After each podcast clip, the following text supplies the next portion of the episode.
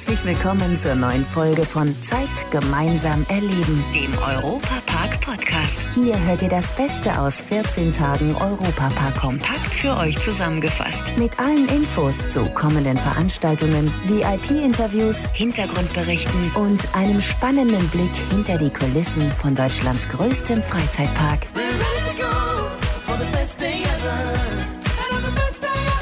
Hallo liebe Fans des Europapark, Matthias Drescher hier. Zeit gemeinsam erleben. Das ist ja das Motto des besten Freizeitparks der Welt.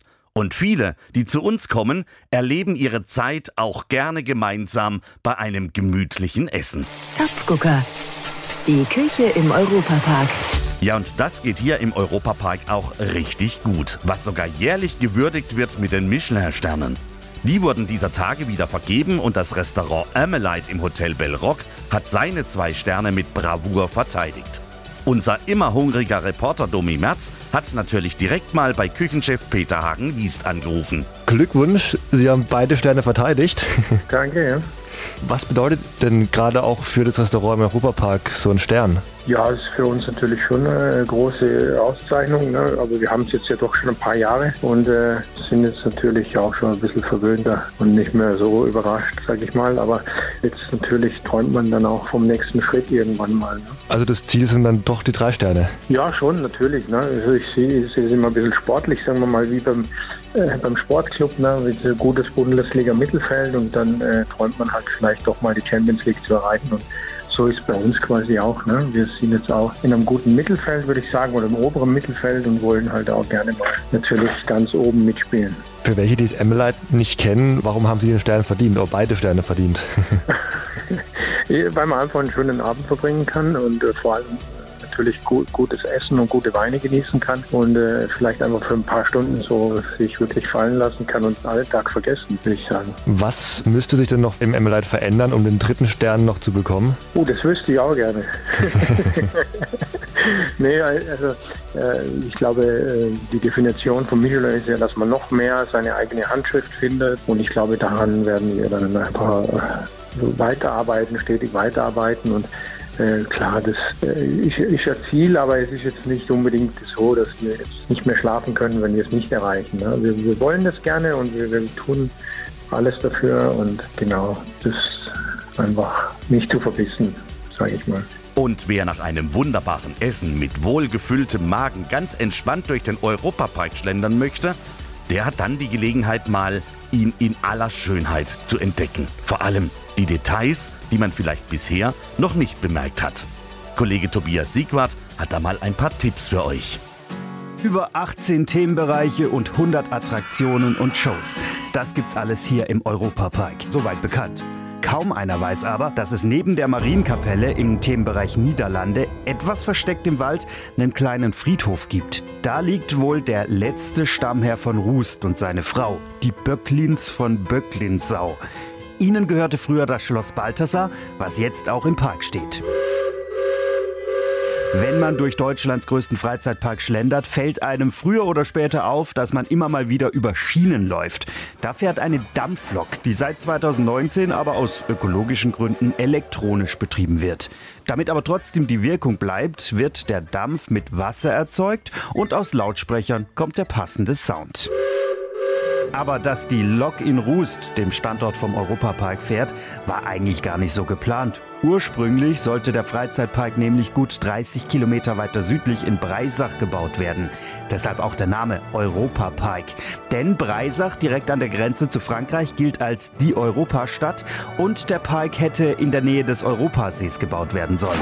Blöderweise hatte die Wasser- und Schifffahrtsbehörde was dagegen, weil die sah eine mögliche Überschwemmungsgefahr auf dem Gelände und legte dadurch ein Veto gegen das Projekt ein. Halt, stopp! Glück für Rust. So kam der Park mit vielen Touristen, Arbeitsplätzen und Steuereinnahmen für die Gemeinde in die Ortenau. Wir haben eben gehört, was für versteckte und interessante Ecken es hier im Europapark gibt. Meine Lieblingsecke ist übrigens das Studio 78, in dem wir diesen Podcast produzieren. Das Studio ist ja auch so ein bisschen versteckt im französischen Themenbereich vor dem 4D Magic Cinema. Und ihr seid natürlich herzlich eingeladen, in unser gläsernes Studio einfach mal reinzuschauen. Exklusiv aus dem Europapark. Letztes Jahr hatten wir über 6 Millionen Besucherinnen und Besucher, die sich hier im Europapark ausgetobt haben. Da gab es natürlich auch am ein oder anderen Tag ganz schön Jubeltrubel hier in Rust. Deswegen haben wir jetzt mal ein paar Tipps für euch, wann es denn optimal ist, zu uns in den besten Freizeitpark der Welt zu kommen. Der perfekte Tag. In den Ferien ist es mit etwas Glück am Sonntag ruhiger, sonst eher am Freitag. Ralf muss es wissen. Er ist jedes Jahr mindestens 30 Mal im Park und ist Sprecher vom Europapark Fanclub. Ich kann es sehr gut empfehlen, auch mal zu gehen, wenn es nicht wahnsinnig heiß sonnig ist mit 30 Grad, weil welch Wunder, da haben natürlich die anderen die Idee, an diesem Tag Spaß zu haben im Europapark. Kleiner Geheimtipp obendrauf auch mal auf die Verkehrskameras der A5 in Rust gucken, ob es sich da morgens schon staut. Tipp 2.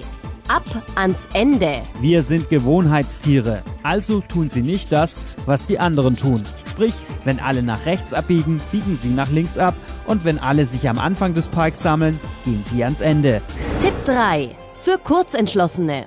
Wie viel ist heute los im Europapark? Erstens Öffnungszeiten checken. Je länger der Park geöffnet hat, desto mehr ist auch los.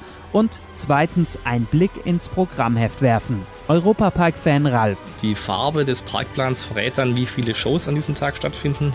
Bei Grün kann man tendenziell sagen, das sind zwei Shows pro Tag, bei Gelb drei und wenn Rot ist vier. Und natürlich wird diese Anzahl der Shows angepasst an die Besucherströme. Einem Tag, wo vier Shows stattfinden, rechnet der Park schon mal mit recht viel Besucher.